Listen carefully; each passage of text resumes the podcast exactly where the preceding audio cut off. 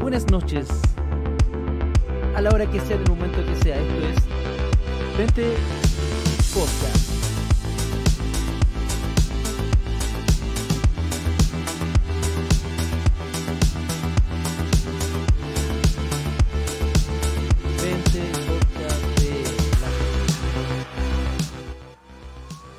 ¿Cómo están mis queridos, querido auditor, auditora? La persona que está escuchando este podcast de ya eh, la penúltima semana de junio.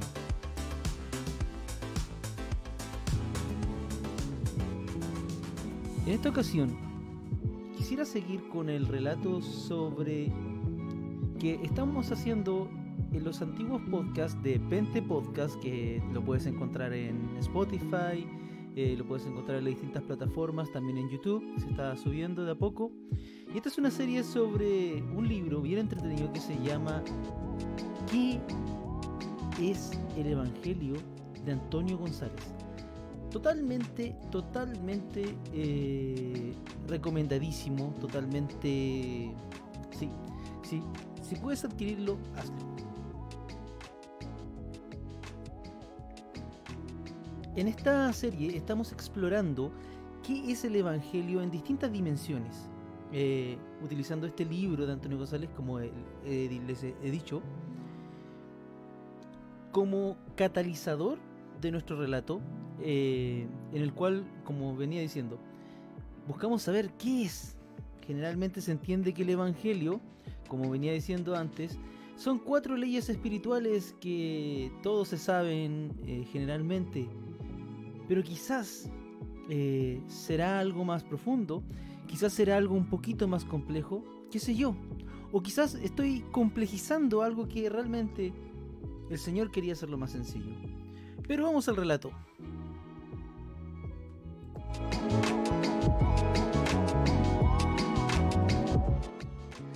Bien, el reinado de Dios no es en la Biblia un lugar celestial, sino un hecho. El hecho de que Dios reina. Por eso cuando eh, los pies del mensajero aparecen por los montes, como dice el texto, eh, eh, bienaventurados los pies de aquellos que, traen la paz, ¿cierto? Que anuncian la paz. Están, esto es, quienes vienen anunciando son quienes este, proclaman la buena noticia. ¿Y cuál es la buena noticia? Dios vuelve, Dios viene para reinar. ¿Y eso qué significa? ¿Qué significa decir que Dios viene para reinar? Significa que, que Él va a volver a cuidar de su pueblo. Eh, significa que su pueblo finalmente disfrutará de paz, que no experimentarán de nuevo todas las injusticias sociales que se experimentaron antes de la caída de los reinos de Israel y Judá. Que el pueblo no va a seguir a otros señores ni terrenales ni celestiales, porque solamente Dios va a ser el rey. Esto quiere decir que cuando el heraldo, cuando quien predica el Evangelio en el, en el Antiguo Testamento y en el Nuevo Testamento, eh, quien escribe tiene en mente a quien viene corriendo anunciando el reinado de Dios. Dios reina. Y si Dios reina, habrá justicia. Recordemos que en los capítulos anteriores, sobre todo en el Evangelio según Isaías, se habla, eh, bueno, hablamos de Samuel. En primera segunda Samuel se habla de, de, de la transición de los pueblos nómades, ¿cierto? De aquellos pueblos nómades, nómades del Antiguo Testamento, que eran las tribus de Israel, que luego llegan a la tierra prometida, se institucionalizan con el tiempo, tienen un periodo de jueces, una cierta teocracia. Pero sucede que deriva mal, algo sucede. Y la gente y los líderes del pueblo comienzan a decir, Señor, danos, eh, le dicen a Samuel, hey, danos un, reino, queremos ser como los demás que tienen reyes, que los, que los eh, precedan en, en, las batallas eh, y, que, que los representen también. Pero sucede que Samuel, el profeta Samuel, le dice, le dice con total sinceridad, pero bueno, a ver, ya, a ustedes les gusta esto, pero ustedes quieren esto, muy bien, pero hay un problema. A ver, Lo que dice Dios es que en la historia de Israel, eh, eh, después del periodo de los jueces, en Israel se introduce finalmente ya la monarquía. El pueblo estructurado en, tribus pasó a estructurarse de una manera eh, más bien estatal. Estatal. ¿Eso qué significa? Que quiso ser igual a las demás naciones. Bueno, el profeta, el profeta Samuel, como le venía diciendo, advirtió en nombre de Dios lo que eso significaría que el rey iba a acumular tierras, iba a exigir impuestos, iba a formar una corte y también iba a tener un ejército permanente. Obviamente todo esto sacado de los impuestos y sacado del, del mismo pueblo, por favor. El mismo pueblo que estaba pidiendo, estaba pidiendo básicamente a alguien que los gobernara y que los diezmara. Pero junto con este gobierno también se, se, se terminaba la igualdad, es decir, aparece, claro, una clase y ya no era la clase sacerdotal que eran servidores del templo, sino que aparecen la clase dirigente, la clase política de Israel. Y esta clase eh, se iba a ser usufructo a todas luces del pueblo. Entonces se elevaba por encima del pueblo porque hablaba en nombre del pueblo. ¿Te, parece eh, un poquito conocido ese término? bueno, y con esto viene la injusticia social. Y, una injusticia social muy semejante, no es lo mismo, pero semejante, según dice el autor, a la vivida en Egipto. De hecho, tanto los libros de Samuel y Reyes como la mayoría de los profetas evaluaron de modo muy parecido la introducción de la monarquía. Desde su punto de vista, los reyes de Israel y de Judá habían sido los responsables principales de la introducción de la idolatría y de la injusticia social. Se trataba ahora lo podemos entender de dos caras de la misma moneda.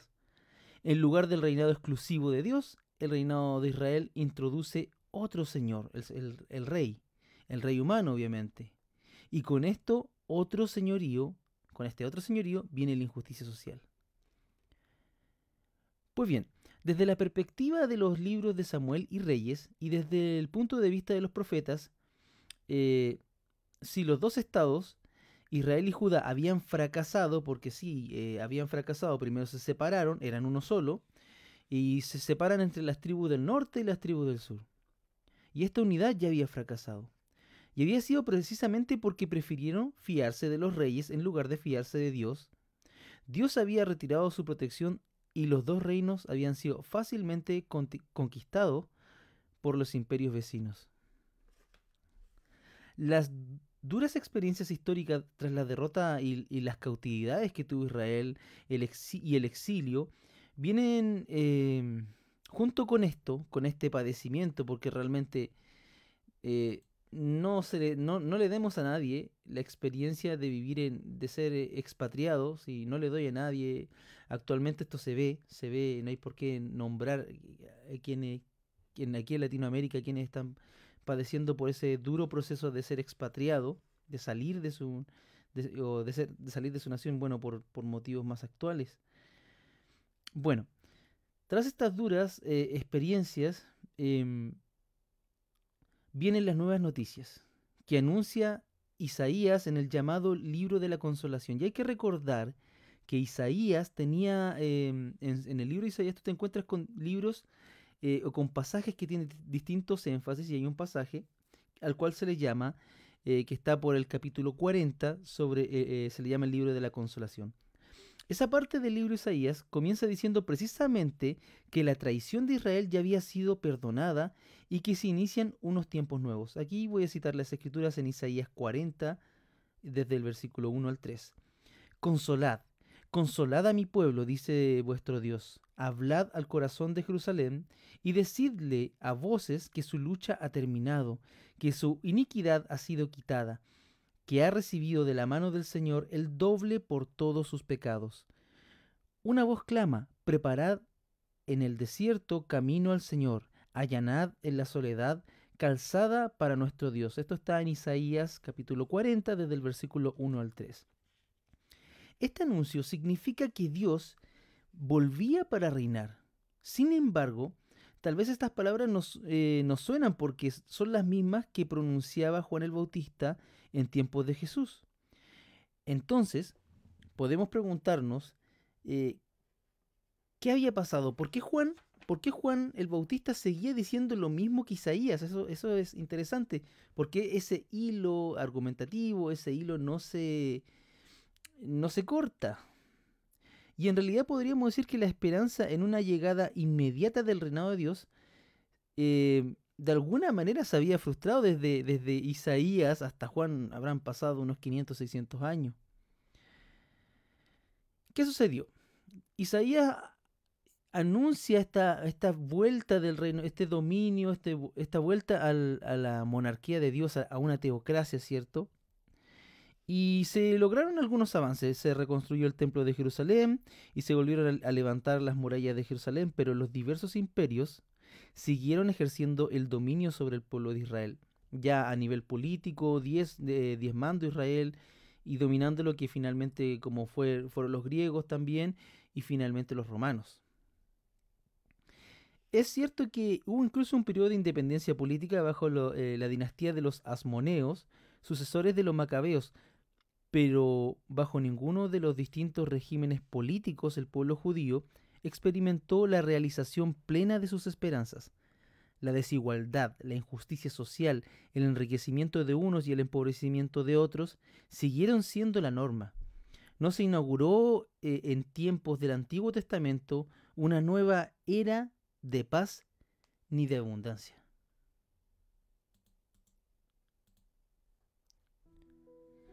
Ante esta situación, algunos siguieron esperando pacientemente la, llegada del reinado de Dios. Otros esperaban no un reinado directo de Dios, sino un reinado de un rey ungido. Y aquí aparece el concepto del Mesías o Mashiach o en... A ver, en... Bueno, en, griego se transliteró de la misma manera. Descendiente de David. Este, este, este Mesías, eh, según lo comenzaron a anunciar los profetas en el Antiguo Testamento, y lo anunciaron de hecho, Isaías, Jeremías y, tantos otros, venía, era descendiente de David, de David. Y este volvería a introducir la vieja dinastía de la, casa de Judá. Otros más bien pensaban que el gobierno, que sería un gobierno de sacerdotes, pues en definitiva los macabeos y asmoneos habían sido de estirpe sacerdotal. Y en esta situación es en la que aparecen Juan el Bautista y Jesús de Nazaret.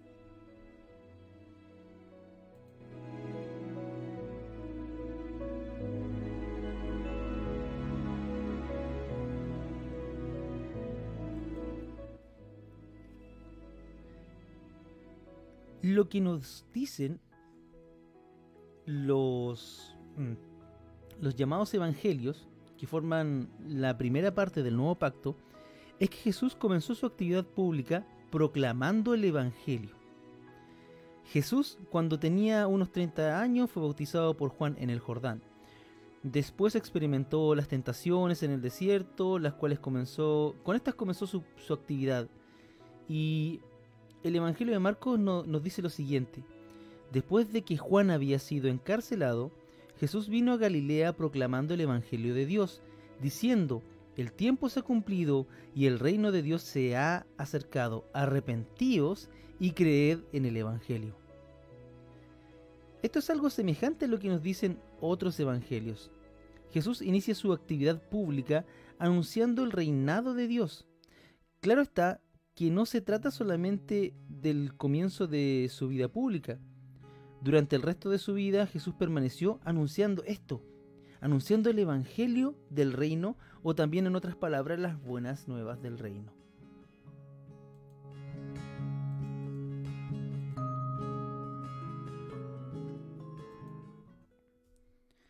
Y bien, al final de su ministerio, Jesús también predijo que el Evangelio del Reino se proclamaría por todo el mundo hasta el fin de la era presente. De hecho, es lo que encontramos en el libro de los Hechos de los Apóstoles, donde precisamente se nos dice que los cristianos primitivos seguían evangelizando sobre el reino. Esto está en Hechos capítulo 8, versículo 12 en adelante. Hoy en día hay un acuerdo unánime en que el centro de la predicación de Jesús fue el reinado de Dios. Sus, parábolas eh, presentan directamente, se presentan como parábolas sobre el reinado de Dios. Y sin duda, la predicación de Jesús fue y fueron buenas noticias del reino. Fue, esto fue evangelio. Jesús conectó directamente con la idea del reinado de Dios que había en el pueblo judío y que encontramos en el antiguo pacto. Bueno, Jesús eh, fue un buen judío. Obviamente, el Evangelio del Reino alude a las buenas noticias de Isaías, porque en Isaías este concepto nace y se, se, acuña de manera, se solidifica. Este Evangelio del Reino alude a las buenas noticias de Isaías que nos decían exactamente lo mismo que decía Jesús. Dios reina, Dios se acerca para reinar. De hecho, la palabra evangelio, evangelion en griego, en el, mundo griego no era una palabra religiosa, es una expresión usada en el lenguaje secular. Usada, era una expresión usada en el lenguaje secular. Por ejemplo, el rey de una región llegaba para visitar una ciudad, entonces los heraldos del rey iban por delante anunciando la venida del rey. La ciudad se debía preparar para recibirle ya eh, con este anuncio. A este anuncio, en el mundo griego de la época se le llamaba justamente Evangelio.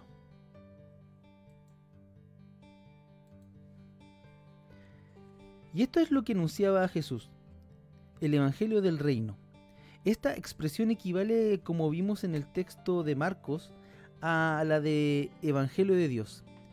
Evangelio del Reino es lo mismo que Evangelio de Dios porque en ambos casos se nos está dando la buena noticia de que Dios viene para reinar. A veces el evangelio de Mateo, en el Evangelio de Mateo podemos encontrar una expresión que puede confundir un poco a los lectores actuales. Y esa expresión es el reino de los cielos. Esta expresión llevó a muchos a entender que el reinado de Dios era como algo situado arriba en el cielo, más allá del sol, así como, bueno, eh, por favor revise su himnario y se dará cuenta si usted es pentecostal.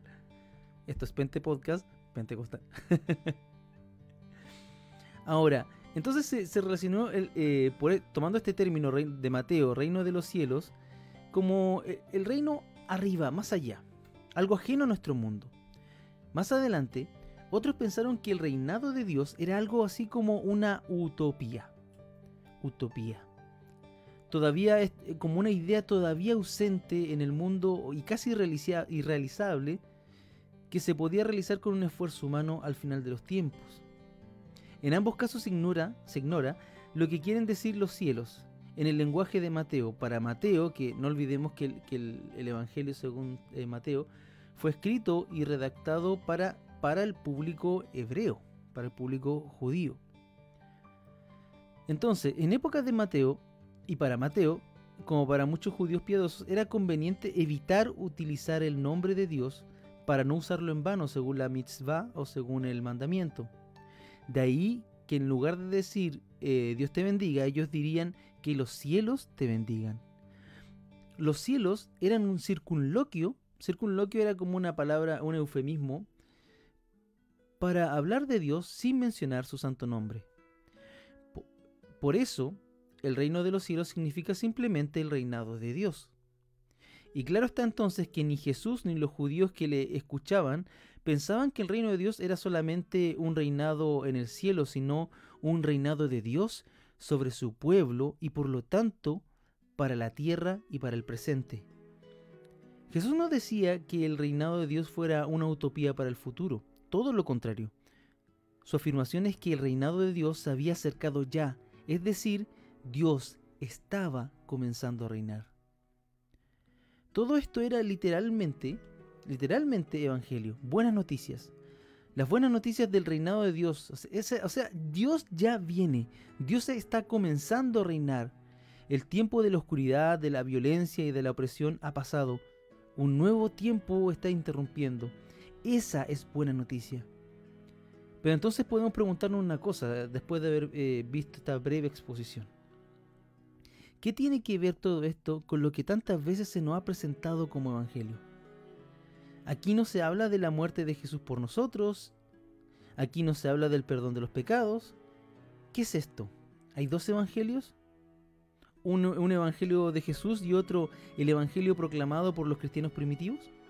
¿O solamente hay un evangelio esto da como para reflexionarlo y como para seguir en siguientes capítulos viendo.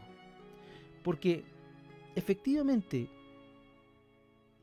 si bien decimos que el Evangelio del Reino es literalmente anunciar la, la, noticia gozosa de que Dios viene, de que Dios está reinando, que viene para reinar, y fue lo que predicó Jesús y fue lo que predicó la, la iglesia primitiva, encontraremos en programas eh, más adelante, en capítulos que vendrán, encontraremos que no solamente eso, eh, el Evangelio, pero es el centro, el corazón. Cuando, a ver, cuando hablamos de, adelantando un poquito y dejando un poco enganchado, con Pablo, el Evangelio, la concepción de Evangelio se, se, va, se va ampliando. Porque Pablo muy poco habla del Evangelio del Reino, como lo predicaba Jesús, o muy poco detalle da sobre el Evangelio, o sea, da, pero no a cabalidad como una exposición eh, profundísima teológica del tema. Porque Pablo en sus escritos asume que la gente que le está leyendo, a quienes va dirigida sus cartas y sus escritos, ya conoce el Evangelio. Entonces profundiza. Entonces, em, y, y, la teología de Pablo se va formando al calor de la confrontación con otros grupos que ya con la iglesia mm, con la iglesia primitiva, imagínate, recién recién edificándose en el Señor, Pablo ya comienza a, defender, a hacer apología de, de, lo que era el Evangelio sencillo, ya que habían otros grupos que comenzaron a añadirle otras, otras cosas. A esto en Gálatas 1.7 eh, dice el apóstol Pablo, no que haya otro, refiriéndose a evangelio, sino que hay algunos que os perturban y quieren pervertir el evangelio de Cristo. Y sobre esto, y sobre esta, eh, estos ataques al evangelio de Jesús, porque había algunos que querían añadirle eh, circuncisión, otros querían añadirle como obligación eh, otras prácticas o, costumbres o, más que costumbres, eh, supersticiones. Otros eh, dicha, derechamente también proponían desviaciones totales del Evangelio. A lo cual Pablo defiende el Evangelio del Mesías como verdadero Evangelio. Pablo añade y profundiza en, en elementos, en tres elementos básicos el Evangelio. Primero, en que la muerte, en la muerte de Jesús por nuestros pecados. Segundo, la resurrección de Jesús sin la cual nadie, eh, Jesús no podría reinar. Y tercero, el reinado del Mesías que es también reinado de Dios. Con Pablo aparece la concepción de que si bien el reino de Dios había llegado en Cristo, era necesario que Jesús eh, en su ministerio también, eh, en su enseñanza, en su vida, muerte y resurrección, eh, sujetar a todas las cosas a Él para después entregarlas a Dios Padre. Y finalmente que Dios fuera todo en todos. Pero este aspecto lo veremos en otro podcast, lo veremos más adelante. Y espero que estas pequeñas reflexiones y pequeño tema te haya edificado y te haya generado dudas, más, o sea, más que dudas, más preguntas, porque la interrogante no es mala. Eh, eh, interrogarse, preguntarse y profundizar y preguntar no es malo, es positivo y es muy cristiano también por demás. Y bueno, antes de terminar, em, quisiera invitarlos, invitarte a seguir eh, este Pente Podcast en Spotify, en Transistor, donde lo puedes descargar y, llevarlo en tus equipos. También eh, a seguir también junto con este podcast están datos de contacto por si quieres hacer dudas, consultas o aportes.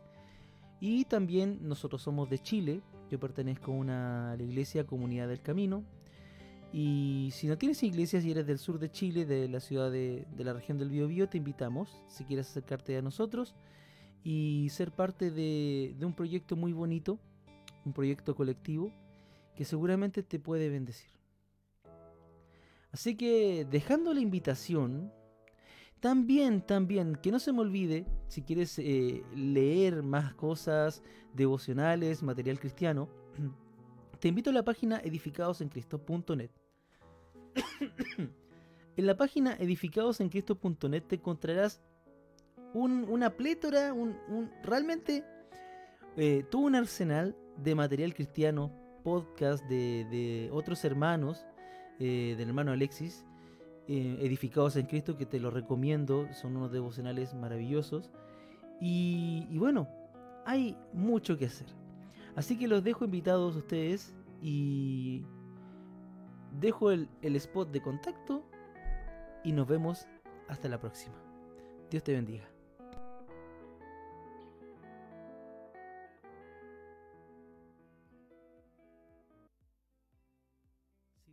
Contactarte con nosotros, puedes hacerlo mediante el correo electrónico aquí en el podcast pastorcristianb.gmail.com y también si deseas seguir nuestro contenido, puedes hacerlo en la página edificadosencristo.net.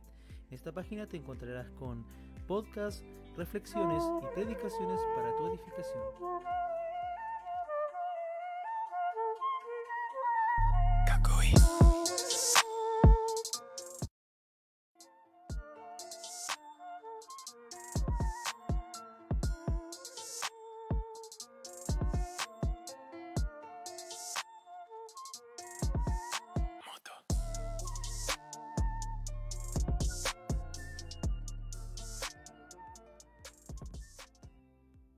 Deseas contactarte con nosotros, puedes hacerlo mediante el correo electrónico aquí en el podcast pastorcristianb.gmail.com y también si deseas seguir nuestro contenido, puedes hacerlo en la página edificadosencristo.net.